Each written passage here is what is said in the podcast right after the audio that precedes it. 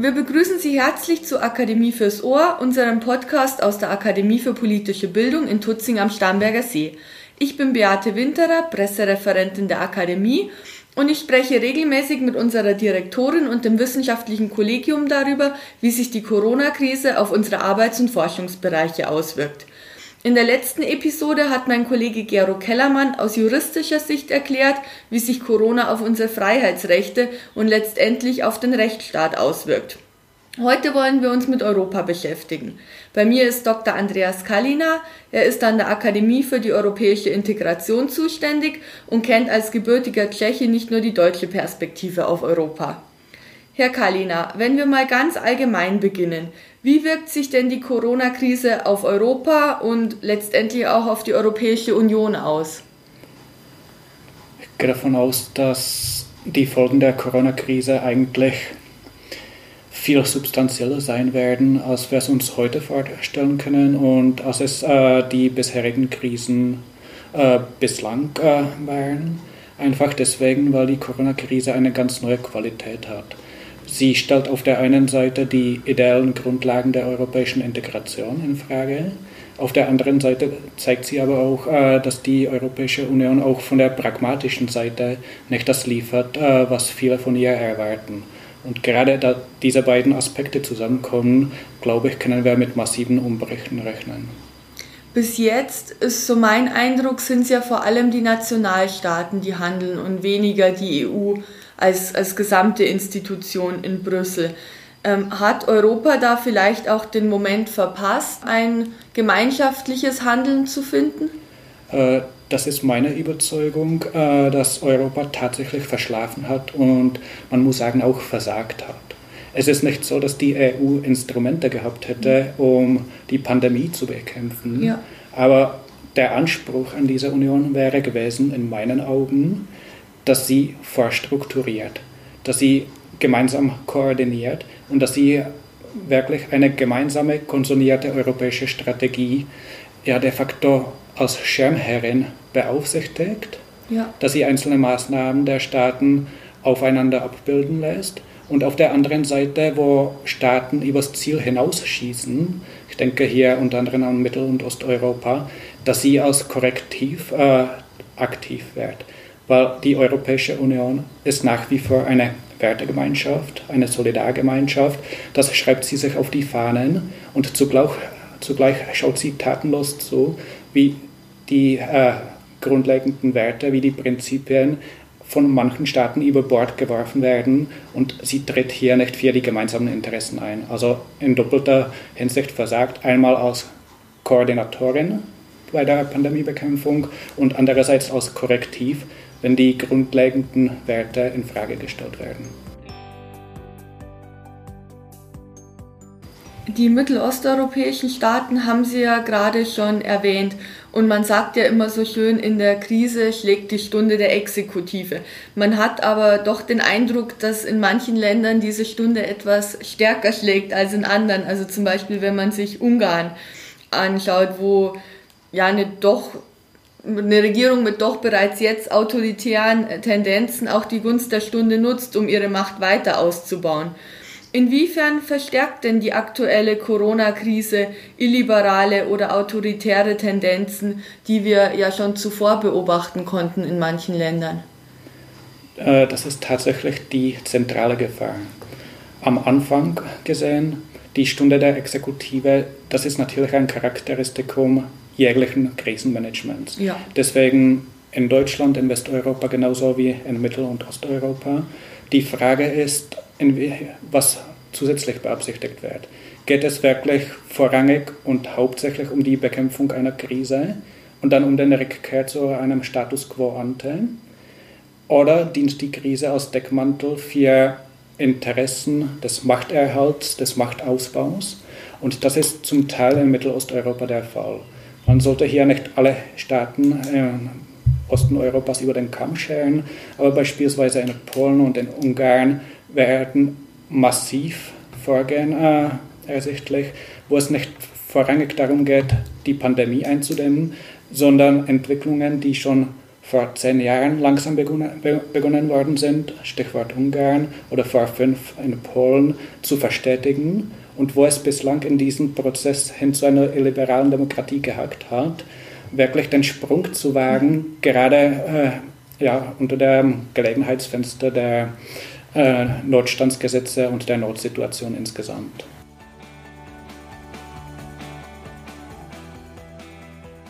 Könnten Sie da unseren Zuhörern vielleicht einige Beispiele geben, wie gerade in Ungarn und in Polen jetzt diese Corona-Situation ausgenutzt wurde? Vielleicht sind es nicht einzelne konkrete mhm. Schritte, die noch ge äh, gefällt haben, aber es ist insgesamt die Gemengelage, mhm. die ein Bild gibt. In Bezug auf Polen äh, sind für mich zwei Ereignisse einschlägig, die vielleicht einzeln gesehen nicht ganz so mhm. problematisch gesehen werden. Das eine ist jetzt der erneute Versuch, äh, das äh, Abtreibungsverbot neu mhm. zu platzieren, viel rigider als es der Fall ist. Die polnische Regierung hat das schon vor einigen wenigen Jahren mal probiert, hat dadurch aber innerhalb von Polen massive Proteste hervorgerufen. Da sind Frauen auf die Straße ja. mit schwarzen Regenschirmen, haben protestiert und die Regierung hat klein beigegeben. Jetzt haben wir eine Ausnahmesituation mit Ausgangsbeschränkungen. Das heißt, es kann nicht zu Protesten kommen. Und was macht die polnische Regierung? Sie setzt dieses Thema an die Tagesordnung und versucht es äh, durch den parlamentarischen Betrieb zu bringen. Das ist Fall Nummer eins. Fall Nummer zwei in Bezug auf Polen, die anstehenden Präsidentschaftswahlen, die gerade auch äh, in Zeiten eines Ausnahmezustands stattfinden sollen. Und insgesamt die Diskussion, kann und soll dieser Termin verschoben werden. Genau. Und das Problematische daran ist, dass zwar die Freiheit, die Gleichheit der Wahl, also des Wahlakts, gegeben sein kann, aber angesichts der Stunde der Exekutive, die wir jetzt haben, haben im Vorfeld der Wahlen die oppositionellen Kandidaten keine Gelegenheit, äh, in den Medien in Erscheinung zu treten, für ihre Positionen zu werben, weil sich alles auf die Entscheidungsträger, auf den jetzigen Präsidenten, auf den äh, Ministerpräsidenten aus der gleichen Partei fokussiert. Das ja. heißt, sie haben hier einen asymmetrischen Wahlkampf, der unfair ist und der mit jeglichen demokratischen Grundsätzen kollidiert. Das wäre zu Polen ein Einblick. Ungarn kann man stärker sehen als eine, ja, oder man kann hier stärker eine strategische Linie Orbans sehen, von Viktor Orban, der tatsächlich auch schon vor Jahren angekündigt hat, die liberale Demokratie, die man nach dem Sturz der kommunistischen Regime aufgebaut hat, zu transformieren und zwar zu transformieren in eine illiberale Demokratie. Das ist ein langer Fahrplan und Orban äh, scheint hier wirklich die Krise dazu wahrzunehmen um etwas Gas äh, auf diesen Weg zu geben und ein paar Stufen auch zu überspringen. Und hier geht es tatsächlich darum, einerseits seine Macht zu stärken, dass er sich äh, ja, de facto die Erlaubnis hat äh, vom Parlament geben lassen, mit Verordnungen weiter zu regieren und zwar eigentlich zeitlich unbefristet, beziehungsweise mhm. er kann selbst über die Zeit äh, entscheiden, wo er mit Verordnungen regiert. Das ist der eine Schritt. Und der andere Schritt ist natürlich auch, was man schon seit Jahren sieht, die stärkere Kontrolle von Justiz, Medien und akademischen Einrichtungen in Ungarn, die jetzt auch nochmal intensiviert wird. Genau, bei Orban hatte man ja immer schon eher so den Eindruck im Vergleich zu Recht und Gerechtigkeit in Polen, dass da noch viel mehr Strategie dahinter ist und wirklich ein, ein, Lang, ein Langzeitfahrplan verfolgt wird und weniger so diese einzelnen diese einzelnen Gesetze so eine große Rolle spielen. Wie ist denn Ihre Einschätzung? Äh, lassen sich diese Entwicklungen gerade in Polen und in Ungarn nach der Corona-Krise wieder zurückdrehen? Wird es eine Möglichkeit geben, auch wieder zumindest zum Status quo zurückzu oder zum Status quo ante zurückzukehren? Äh, das glaube ich gar nicht.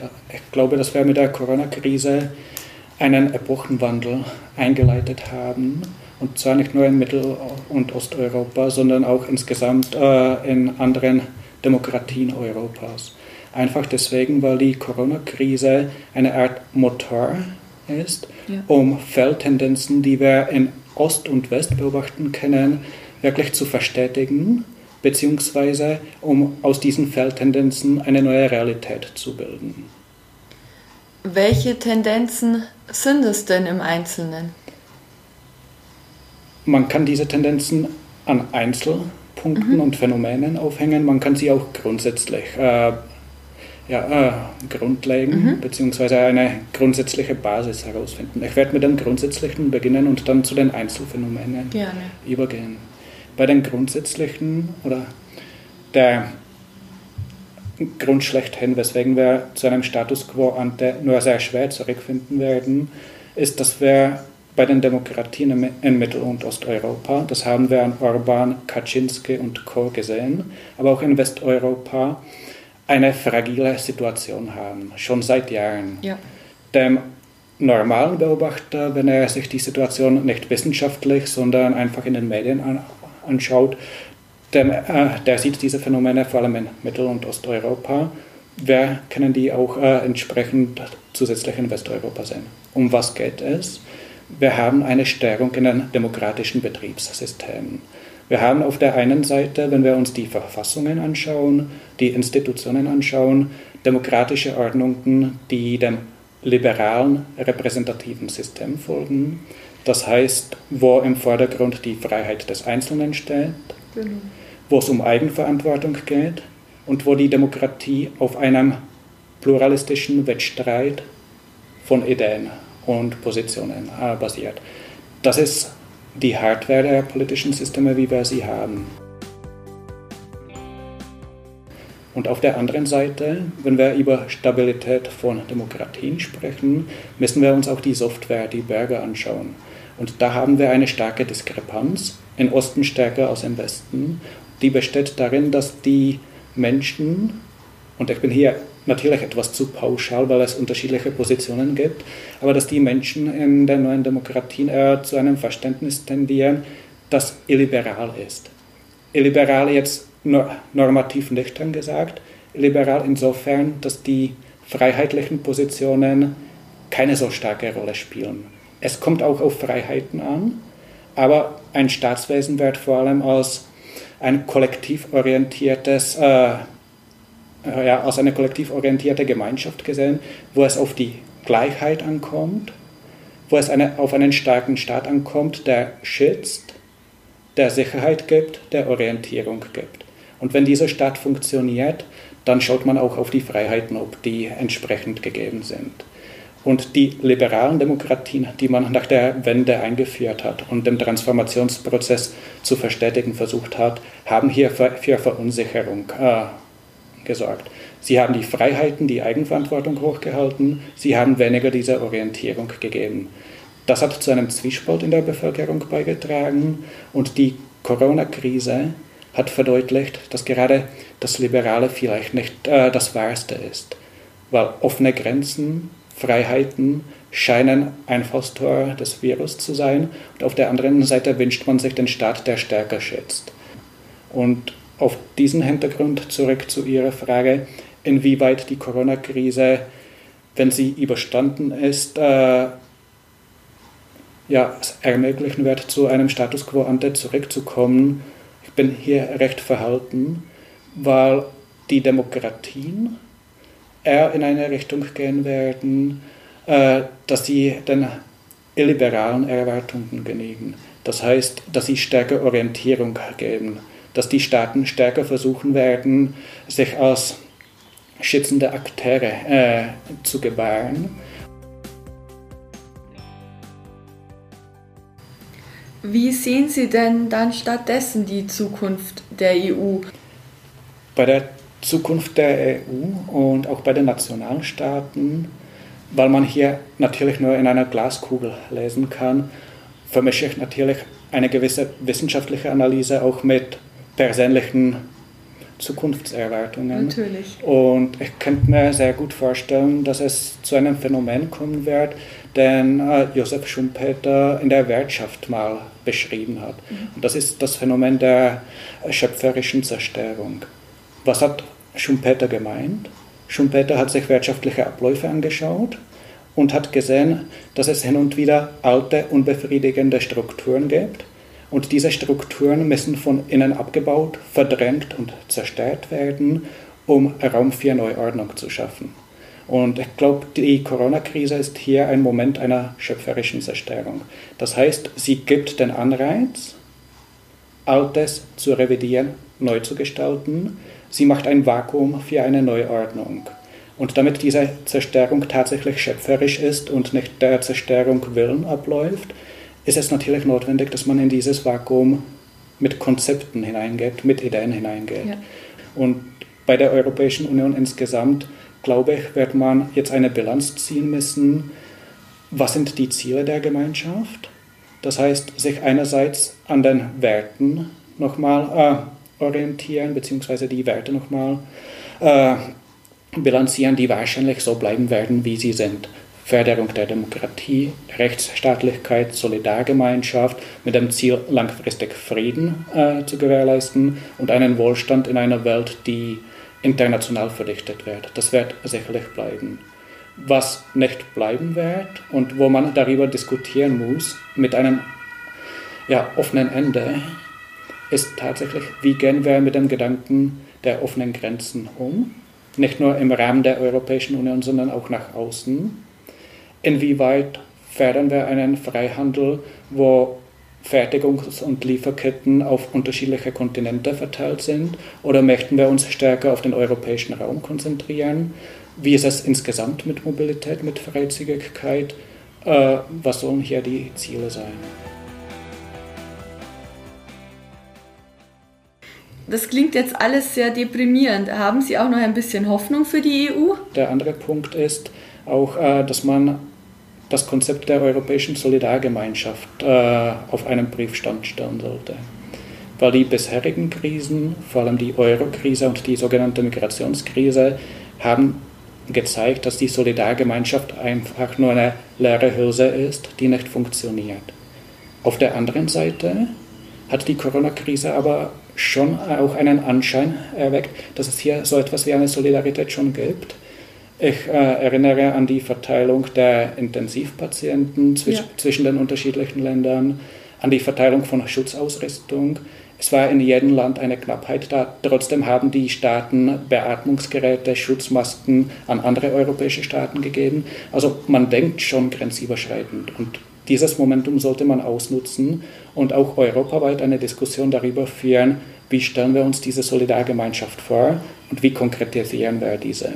Und diese Konkretisierung werde dann über die Corona-Krise hinauswirken, auch auf andere Politikfelder.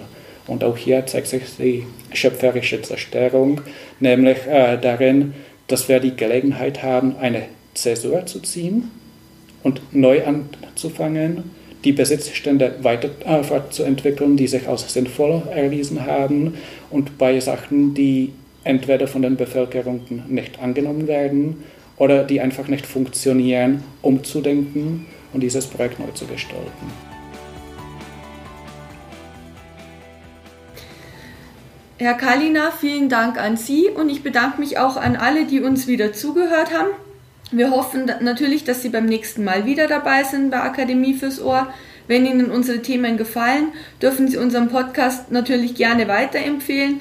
Wir sind inzwischen nicht nur auf Spotify und Deezer zu finden, sondern auch bei iTunes und Google Podcasts. Wenn Sie lieber mal was lesen möchten als uns zuhören, gerade ist unsere neueste Akademie Kurzanalyse erschienen mit dem Titel Die Twitter-Demokratie. Die Publikation ist von unserem Kollegen Dr. Michael Schröder, der sich an der Akademie mit Medienpolitik auseinandersetzt und steht kostenlos unter apb-tutzing.de zum Download. Wir haben Ihnen das PDF aber auch hier unter dem Podcast verlinkt. Blättern Sie doch einfach mal durch. Ich verabschiede mich bei Ihnen und hoffe, wir hören uns bald wieder.